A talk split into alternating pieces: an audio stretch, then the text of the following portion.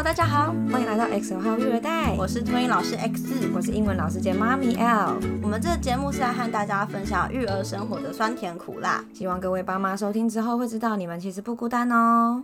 你知道我前几个礼拜确诊肠病毒吗？为什么？我也不知道，我不知道为什么我就被感染了。最后怎么办？我自己就一个礼拜没上班，这样。哦，那有没有赚到放假的感觉？就好好的休息了，然后把平常要补的一些文件好好补一补，上班没空写的赶快写完，这样。真的是，其实是好像赚到，但其实还是在工作就对了啦。对，但是后来我们班也有出现几个病例，所以就是变成班上强制停课了。那到底是你传给小孩，还是小孩传给你啊？这至今都还是一个谜，因为我会跟小朋友一起吃饭。那有些不太爱吃饭的小朋友看着我大口吃，他们偶尔就会模仿我，所以就可以进而的 push 他们可以愿意吃饭这样。嗯所以那时候就是我喂小孩，他突然就是咳嗽，然后喷了我一脸饭。就我那天回家我就发烧，你的症状出来的很快。对，然后我发烧之后，后来就是手有七疹子，但一开始我只是手很痒，然后没有马上有红疹。我那时候还想说，我是不是洗手洗的太频繁，我富贵手之类的。但后来是发现有出一粒一粒的小红疹，我就觉得不妙，对啊。后来就是就是确诊之后，我就是一个礼拜没有上班。哦，讲到这个肠病毒，我本身也有类似的经验呐。我们妹妹一岁的时候，当天肠病毒，而且那天也很妙哦，她那天还有参加园所帮她办的抓周的派对。然后也一整个早上白天都没事，嗯，就是到了晚上他会喝睡前奶嘛，所以喝睡前奶之前突然间开始一直狂哭大哭猛哭，他平常是不太哭的小孩哦，然后那个时候一直哭，然后哭到我们最后决定送去急诊。啊！你们送急诊？对我那时候其实还有点想说有事吗？就一直哭，干嘛送急诊？可是我老公说我们还是去一趟好了。因为妹妹平常不哭啊，对，她平常不哭啊，她到现在这样哭成这样，是发生什么事？然后就有去，哎，肠病毒，我们很纳闷，想说发生什么事。那园所有人肠病毒吗？我们当时没有听说，所以我们送急诊的结束当下，就是赶快打电话给园所说。呃，肠病毒，所以就是我们就是隔天开始要请假嘛。对对，那园所那边有没有停课，我都不是那么清楚了啦。所以说，如果小孩班上有肠病毒，有两例的话，会强制停课。爸爸妈妈这时候就会比较头痛一点，要跟着请假。对，而且我们家那时候是因为我是在补习班工作，然后我的补习班的同事们其实人又很少。如果我请假，其实会影响比较多、比较麻烦的事情。那也还好，那时候老公因为年底了，很好休，他就本来已经排休了。哦，他本来是想说要把年假用完，然后排休是要自己休息，就殊不知，殊不知全部像玩牌梭哈了，全部拿来照顾小孩了。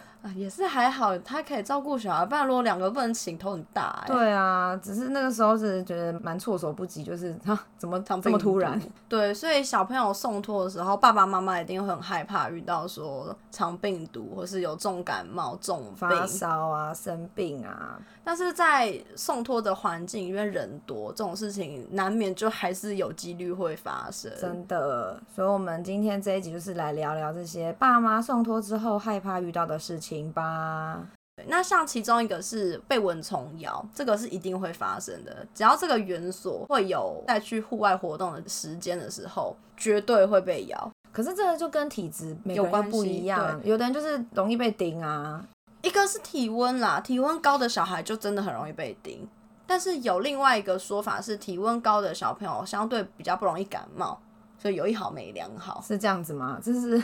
有啊，有医生讲，因为病毒会在体温低的环境比较好生存嘛，相对体温低的小朋友，细菌一进到体内就很容易好发成感冒啊。哦，对啊，那体温高可能就比较相对相对比较几率比较低这样子。所以说蚊虫咬，爸妈如果担心的话，或是你知道小孩就是很容易被咬，或者一咬就很严重，会肿的跟迷菇赶快的话，防蚊液或是防蚊贴片，就是各种能让他避免被咬东西，你就是带好带满。老师可以处理善后的药哦，事后擦的药可以帮助小朋友消肿止痒的。老师一定会很乐意的帮你补好补满，因为我们也不想看到小孩被咬，肿肿的也不舒服啦。因为他们会抓破，那抓破后续有的可能甚至严重有那种蜂窝性组织炎，也是有听过。哦，真的，小朋友的皮真的很嫩呐。像之前有一阵子，我们家妹妹也是啊，某一天起床的时候就看到腿上、手上有肿肿的，可是其实看不出来是蚊子叮的包，不晓得过完很久了吧？不知道，可是因为他睡觉前其实是没有的，睡完叫起来就变成那样。然后当然我们就是先观察嘛，那殊不知就是他还是一样肿肿的。我们隔天才带他去看医生，然后医生也是说啊，这个就是被蚊子叮，就开了药给我们备着。哦，对啊，所以就真的觉得这个是看每个人体质哎。因为我们学校有特约医生，然后我之前有问过医生这类的问题，他就是说三岁以下的小孩被蚊虫咬，就是很容易会变得很严重，肿很久。所以这是无法避免的事情，只能勤擦药，跟事前多补防蚊液，或是家里放一些防蚊的东西。而且你刚刚说带去户外，其实我觉得只要有开关门，就一定会有蚊虫啊，甚至可能蜜蜂之类的东西会飞进房子里。哎，真的，我们学校前阵子老师有被虎头蜂叮，我同事也是啊，他就是午休起来，然后就听到小朋友讲说，小朋友的室内鞋里面有虎头蜂。当然是事后才知道是虎头蜂啦，可是当时他就觉得小朋友讲说鞋子里有蜜蜂，那他一定要去处理啊。对，因为平常睡觉前会把室内鞋拖在门外嘛。嗯。对，然后可能在大厅的地方不知道什么时候飞进来一只，那他就躲在那个地方。那老师难道不处理吗？那如果老师不处理，小朋友要是也没发现，那传进去之后，叮到就完蛋，不得了哎。所以他就是冒着勇敢犯难的精神去要处理那只蜜蜂，结果就被叮到了。然后后来才发现是虎头。对，所以后来他也是被叮到之后，他痛爆啦，赶快去医院啊。因为我同事那时候也是虎头蜂躲在我们户外的室外拖，他那时候要去洗玩具，然后一穿进去就被叮，哇！很倒霉，因为平常穿拖鞋就直接穿进去，根本不会看，不会多看呢。对，然后所以后来就是他痛到他根本就是没办法走路站起来，我赶快把他扶进教室之后，我就问他说蜜蜂在哪？我说我帮你拍个照，因为我想说他可能之后要去送医院。我一拍 Google 一下虎头蜂的长相，check 一下是不是长一样，就是，所以真的很可怕，就是这种事情。还是会发生，对，所以大家要有个心理准备，送园所有可能各种伤痛大小会发生这样。那第二个我们想要讲的是体罚的事情。因为最近新闻真的很多，照顾者打小孩的事，或者说之前的托婴中心有一个老师为了要让小孩睡觉，把小孩闷死的，后来判决也下来了，所以爸妈一定很怕遇到说小孩会不会被老师体罚。对，可是我必须要说，这个体罚的定义真的要看每个人的认知又不太一样。我们目前遇到的，我觉得没有到体罚或是长期的被处罚这么夸张。可是真的会遇到，就是比如说，假设有小朋友是不爱喝水的，那可能家长又会希望说，小孩一定每天要喝多少水量，老师就会把不爱喝水的小朋友拉到身边，然后就请小朋友在老师旁边喝，可能站着，可能站着喝，因为他可能坐着喝他很惬意呀，他就会跟同学聊天啊，或者是说他就不专心啊，甚至就没拿咬吸管的啊都有。对，所以我就会发现说，老师可能会有这样子的处理方式，会把小朋友叫到他旁边去站着喝，然后他比较快可以喝完之后呢，才跟大家一起进入下一个活动。那像我自己遇到的话，是比如说小孩互动玩玩具吵架，那可能有人会有推打同学，甚至有咬人的反应的时候，我可能会制止之后。动手那个同学，我可能就会打一下他的手掌心，说你这样子有没有痛痛？他就说有。我说你刚刚这样对同学，同学也痛痛，我就会严厉的跟他说不可以这样子的行为。但是我事后会跟家长说，因为他今天对同学这样子，请他要回家多引导，告诉他说为什么今天我生气他，因为有点类似给他同理心的概念啊。对，有些小孩不知道他要怎么拒绝别人跟他一起玩，他们的本能的反应就是推打咬。对，因为这个本能反应是最快的，因为他们可能画出来的比较慢嘛，或者他不太会讲，但是用手是最快的。啊对啊，所以这种事情很容易发生。那有时候一个情急之下，老师想要把两个同学分开，可能就是也会有一些肢体上的行为。嗯，不是说把他们两个分开来啊。如果是我遇到这种情况的话，我会请小孩跟我一起冷静的回想刚才发生了什么事。他做错了什么？而我为什么要阻止他？告诉他为什么？就是为什么生气？为什么老师凶他？因为他刚刚这个行为，那这样子他喜不喜欢？不喜欢，所以不可以这样子对别人。因为如果你只停在打，然后讲的很简单带过的话，小孩可能会以为说，哦，所以我以后也可以这样打别人。可是你要讲的很清楚，说为什么我会这样子生气你。如果小孩了解说那个各种的原因，他比较不会单纯的只模仿了这个打的动作。嗯，所以有时候这个拿捏真的也很难说。但是重点是大人要去引导啦。像我有时候也会对我女儿这样啊，她有时候就会突然间闹脾气，我闹情绪就会手就拿起来乱挥，就左右这样子挥打这样，她可能真的不小心就会打到人。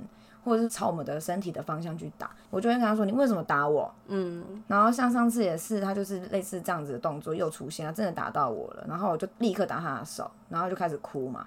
我就说：“你刚刚打到我了，很痛。”我说：“我打你会不会痛？”然后说：“会。”然后就边哭嘛，或者说：“所以会痛就不可以这样子。”就是说互相说对不起，就是他跟我说对不起，我也跟他说对不起，说刚刚妈妈打你这样，就真是还是要教他说不可以这样。可是我还是觉得这个动作跟这样子的行为好难避免哦。有些小孩闹脾气的时候，他就是直觉的反应，想怎么做，他就是会反映在他的动作上啊。对啊，所以有时候真的是觉得蛮困扰，可是还是得教就是了啦。因为有些小孩他太聪明到你不严厉一点的方式去教育他不可以的话。他其实就是会一直无限的探那个底线，嗯，对，所以如果爸妈在一些状况上，比如说你知道你的小孩不吃饭，你可以先事先跟老师沟通说在家都怎么做，让老师去拿捏说对你用什么方法有效，学校才能知道说怎么引导这个学生的行为，嗯，因为每个人的做法跟标准肯定又不太一样啊，而且家里的教养方法也不一样，所以老师都要在这些过程中去调整他的方式，去取一平衡这样才能更有效的引导小孩，因为我们都不希望小孩有一些不好的行为延伸到他长大以后养成习惯。那再第三个，我们想要讲的是同学间的霸凌或是被欺负的部分。嗯，我觉得如果说是在托婴中心阶段或是幼儿园阶段，可能没有说到霸凌这么夸张啦。可是的确之前有看到一些新闻事件，或是网络上有人分享说自己的小孩遇到的被霸凌的状况。对我们自己本身是没有遇到，可是就是我觉得可以想象的是。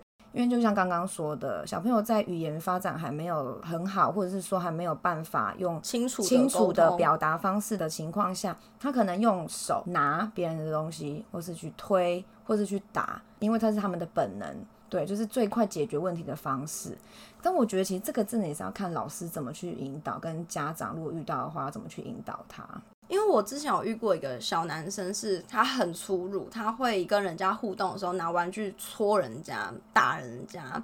他想跟人家一起玩，可是他不会，所以他就只好自己随便发挥他的想象力，说我拿这个就是弄你，就是各种像是哎跟我一起玩，跟我一起玩，对，那种感觉。所以他之前就是这样弄了一个小女生，那那个小女生也是很会说话，她就会说你不要弄我。可是用嘴巴讲拒绝他没有用。有一天那个小女生就是爆发，直接推他。那当然在这个过程中，我看到我当然会去制止嘛。可是因为这种事情不是那么好改，所以就算我一直制止，我一直耳提面命跟那个小男生说谁谁谁不喜欢你不可以这样子，但是他还是没有办法立刻停止这个行为。所以有天就是那个小女生爆发推了他之后，他回家就跟他妈妈说，那个小女生打我。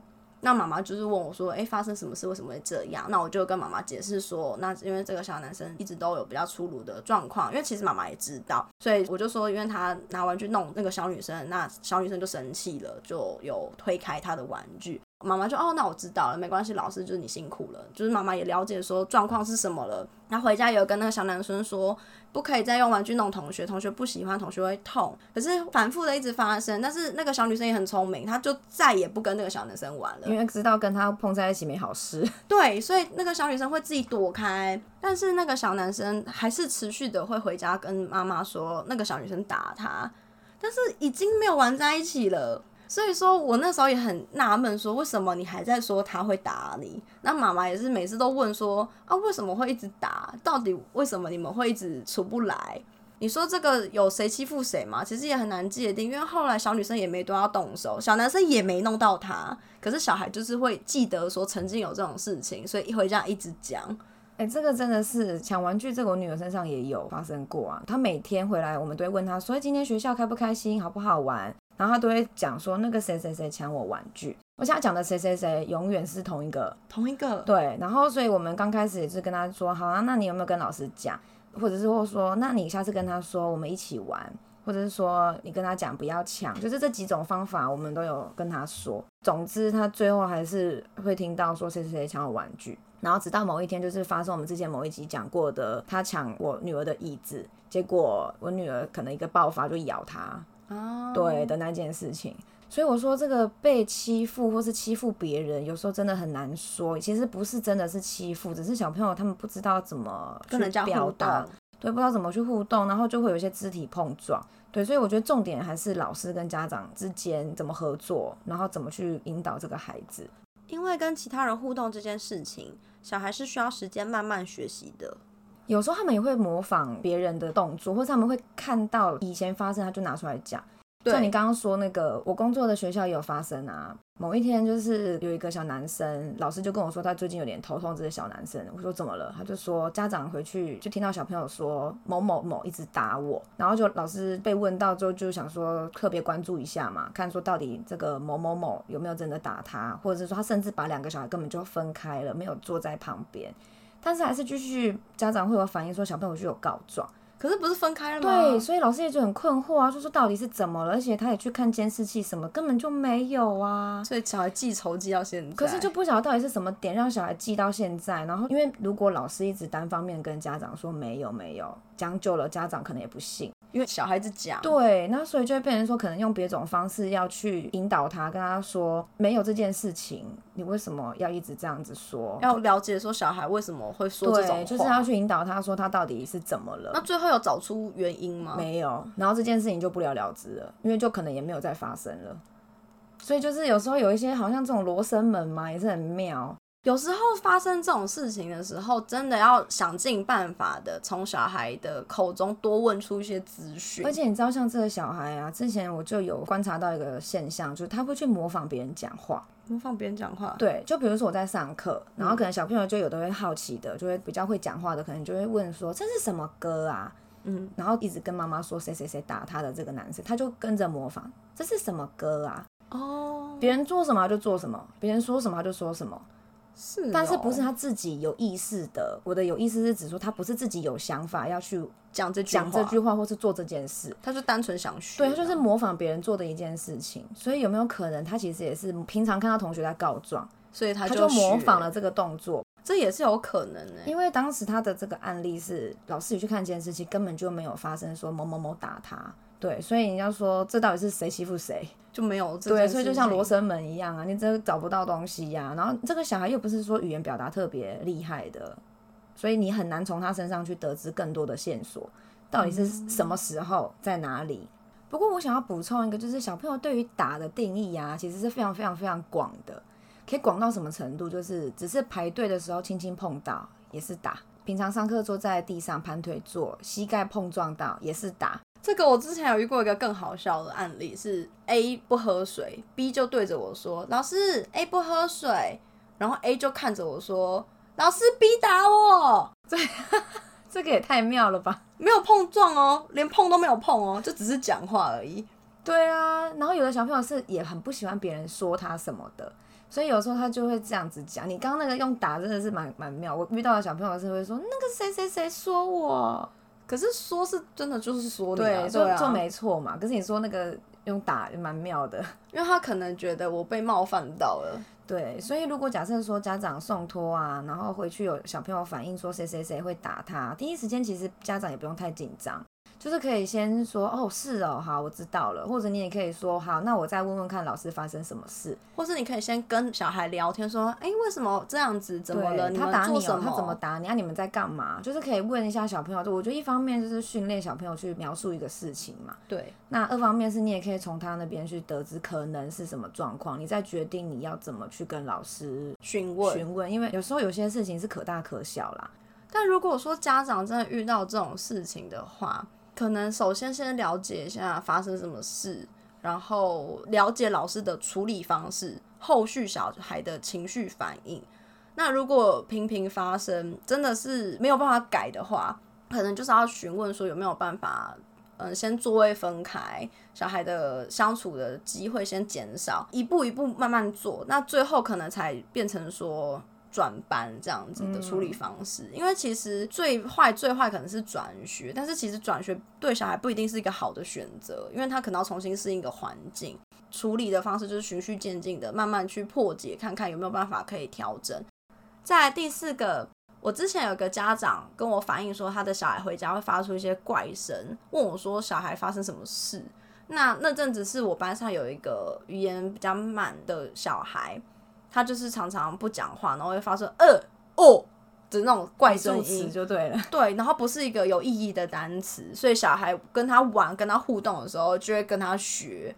但我觉得这个好像真的是有可能会发生呢。我姑且不说这个到底是不是特教生的范围啦，可是小朋友的确是会互相模仿啊。对啊，而且你讲到这个，我女儿班上也有一个类似的状况诶。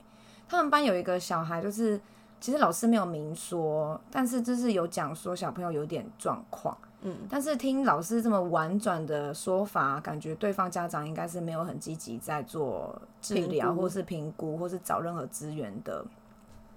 那反正我女儿她就是会跟我讲分享小朋友怎么样嘛，然后她某一天也是讲说谁谁谁抢她玩具，那我就问她说，那你有没有跟老师讲？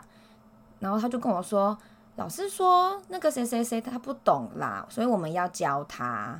所以我就是听得出来说，可能这个孩子真的是在表达，或者是他的能力真的其实不太好。那因为刚好我女儿她可能表达能力还不错，所以老师就让她当小帮手嘛。那可能想要借机让她提提供她一个模仿的对象，可殊不知呢，变成我女儿去模仿她，她就会变成讲一些啊啊啊的 一些奇怪的音，奇怪的音。对，所以我那一阵子他有偶尔这样子说，我也就有点想说，现在发生什么事？现在是这个学对方不太会讲话吗？哦，对，那结结果又因为我我女儿本身也是一个，她其实不太爱人家碰她东西的人，嗯，所以老师有意识到说他们两个在一起会出事，反而没有帮到忙。哦，对，因为一个是一直想要去拿人家东西，可他只会动手，他不会讲话。对，那另外一个就是我女儿，她不喜欢人家碰她的东西，所以两个很容易冲突。本来是希望小帮手要帮忙的，就反而起冲突了。对，最后就听说被分开来了。那坦白说，我听到他们分开，我也是有点松了一口气啦。因为我女儿没有帮到对方啊，那反而起冲突，这样子也不太好。对对，确实会有这种情况。因为老师都希望说有一个小帮手，一方面是可以让需要被帮助的同学有一个学习的对象。那一方面是可以稍微的减轻老师一点点小小的负担。对，有时候班上乱起来真的是很惊人呢。对，所以说如果家长遇到说你的小孩的同学是特殊生，我觉得也不用太担心啦，就是了解一下老师怎么应对，了解一下小孩跟这个学生怎么互动。那如果其实没出什么太大的事情的话，就是教你的小孩说，就像平常的情况跟这个同学相处，多跟他讲话。如果小孩是语言迟缓的，你就鼓励你的小孩多跟他聊天。那如果是他呃行为比较粗鲁的、过动的，那你就可以用别的方式引导你的小孩如何跟他玩。而且儿童手册里面呢，其实是有发展时程表的，你知道吗？我知道，托婴中心每次都要写啊。对啊，所以我觉得其实家长可以用这个发展时程表去参考，说小朋友目前的发展是不是在正常的路线上。如果说觉得有异样啊，其实是观察一段时间之后，还是觉得这个状况没有改善的话，蛮建议就是去找专业的咨询或是更多的资源。因为如果有发现小孩发展上有状况啊，我觉得积极的去治疗对小孩是好的。像发展检核表上，它可能十几题嘛，可能会有五到六题是打星号的，那这个星号就代表说是这个年纪要重点注意的发展。所以说，星号的有一题没有过，他就要你特别的留意。那如果是非星号的，就是两题。像托婴中心，如果遇到有星号题没过的小孩，就要通报。那社会局就会请巡抚老师来观察这个学生上课的情形，再做回报，定期追踪到他们觉得小孩的发展有拉上来，才会结案。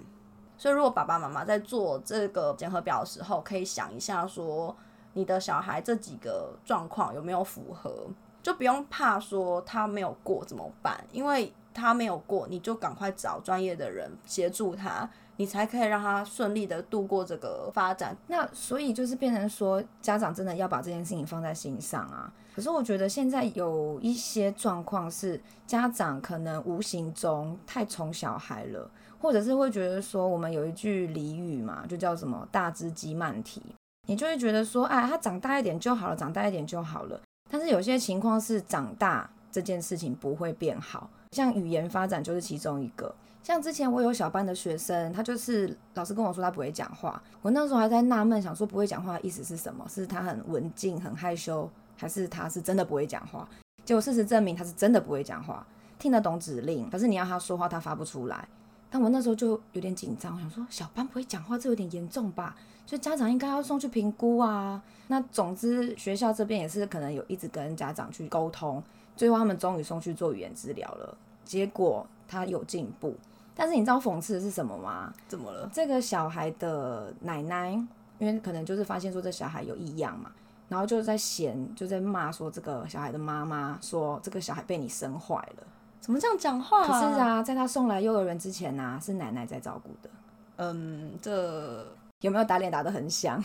就是奶奶没有陪他讲话吧？这个后面的原因就不知道。但是这边想要讲的就是。我们真的不要被所谓的大只鸡慢提这句俚语骗了，真的没有这件事。如果小孩真的有异样，你真的要送去评估，真的需要寻求更专业的协助。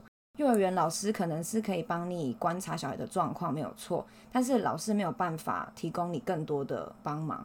就算老师每天对着这个孩子讲话，也可能没有用，因为我们讲话可能是动用到口腔里面的各个肌肉，或是说舌头要怎么放，就是这些练习，就是有更专业的资源，或是更专业的医生可以去协助的。还有之前朋友分享的，他们的工作的地方是补习班，然后他就是收了一个学生是有自闭症。可是他平常跟同才的互动其实没什么问题，因为妈妈从他很小的时候就发现他有状况，然后就送去早疗，就是各种能接触的治疗他都做了，所以就变成说他在团体里面其实是跟人互动是 OK 的，学习上虽然可能慢一点，但是并没有影响到团体生活。那我这边关于特教再分享一个故事，我之前一个中班的学生啊，他上课的时候我就觉得他应该有点过动，就是专注力无法集中的。因为他真的很难做超过五分钟，常常干扰上课秩序这样。然后他的老师也是说他也不太爱吃东西。那他现在大班了嘛，大班就换一个老师，好不容易呢，老师帮他养成了吃东西的习惯。结果因为家长一句话，整个白费。讲了什么？他不要吃就不用勉强他了啦。家长这样讲，对，所以他就变成以后他只要不要吃的东西，他就是手捂着嘴巴，他不肯吃，就是不肯吃。天呐！所以这到底是特教生还是是被家长宠坏？所以真的不要放弃治疗哎！真的，老师好不容易都成功了，及早发现，及早治疗。那最后我们想要分享一个小孩突然哭闹不上学的状况，这我天天早上在发生啊！你知道我女儿就是会赖床赖到最后一刻，然后她帮她穿衣服什么的，然后就都不要不要，我不要去学校，我还要睡。她这么累哦？我不知道。爸妈先累了好吗？一大早起床就要这样子被轰炸，我也是觉得很累。但是他去上学不都好好的吗？对啊，所以就是可能是赖床吧，可能是起床气吧，我也不知道。反正不可能不让他不去啊，这个的确是很常发生啊。像我之前有遇过一个家长是说，他的小孩也是赖床。然后就是哭闹不上学，不肯换衣服这样。但是有一个很好判断的点是，他真的不要上学的话，他可能会紧抓着爸妈的衣服不肯进门。那可能要去探究一下，说他在学校没有发生什么事。但是如果他到门口看到老师会有反应，会打招呼，愿意进门，那其实他可能真的就是没睡饱。如果是这样，真的不用太担心。但是我以前有遇过一个学生，是他很文静，然后也很守秩序。不太会做一些很过分调皮的事情，让老师喊他，或是让老师一直纠正他。但是他突然的哭闹一个礼拜不来上学，而且是会紧抓父母衣服，不愿意下车，不愿意进门的那一种。所以妈妈就很紧张，还问说他在学校是不是有被老师打，或是学校有发生什么事情，就是要求要调监视器。可是因为那个小孩真的很乖。所以他看完监视器后，真的没有发生任何事情，班上也没有任何小孩被打或是有吓到小孩的行为出现。所以那个妈妈也只是默默的就说：“好吧，那他不想来上学，那就算了，就不来念了。”所以就真的不来念了，真的就不来念了。可是我们也很纳闷，因为没有发生任何事情，所以小孩突然的就一直哭闹不来上学，我们就也找不到解决办法去帮助他。那我之前还有遇过一个小孩，是他是我同事的小孩，他一岁就给我带，所以他现在两岁半喽，他跟了我很久。那有一天说来也很巧，反正刚好是鬼门开的那附近，然后有一天我刚好休一个假，隔天他看到我哭得跟鬼一样，然后一直跟我说他要找妈妈。我就说，可是妈妈在上班。我说妈妈下班就会来接你了，好不好？不要，然后哭的人仰马翻，在地上打滚，然后一直从教室冲去前面开安全门，想要冲出去外面这样。我就吓要死，然后刚刚跟我同事说，我同事都说不要管他，就让他哭这样。后来是我可能就会拿饼干安抚他，可能就会多抱抱他，然后多拿一些玩具给他玩。反正哭了两个礼拜，就是有好一点，回家会开始说他要来学校找老师。但是到了学校之后，又跟我说他要找他妈。回家会再继续说他来学校找老师。发生什么事？然后就这样子轮回了两个礼拜吧。刚好鬼门关了，他就没事。所以究竟是……所以因为是同事的小孩嘛，同事间就会开玩笑说是不是鬼门开了这样，所以他有点状况，看到什么我们看不到的东西之类的。所以说有时候小孩会有一些情绪敏感。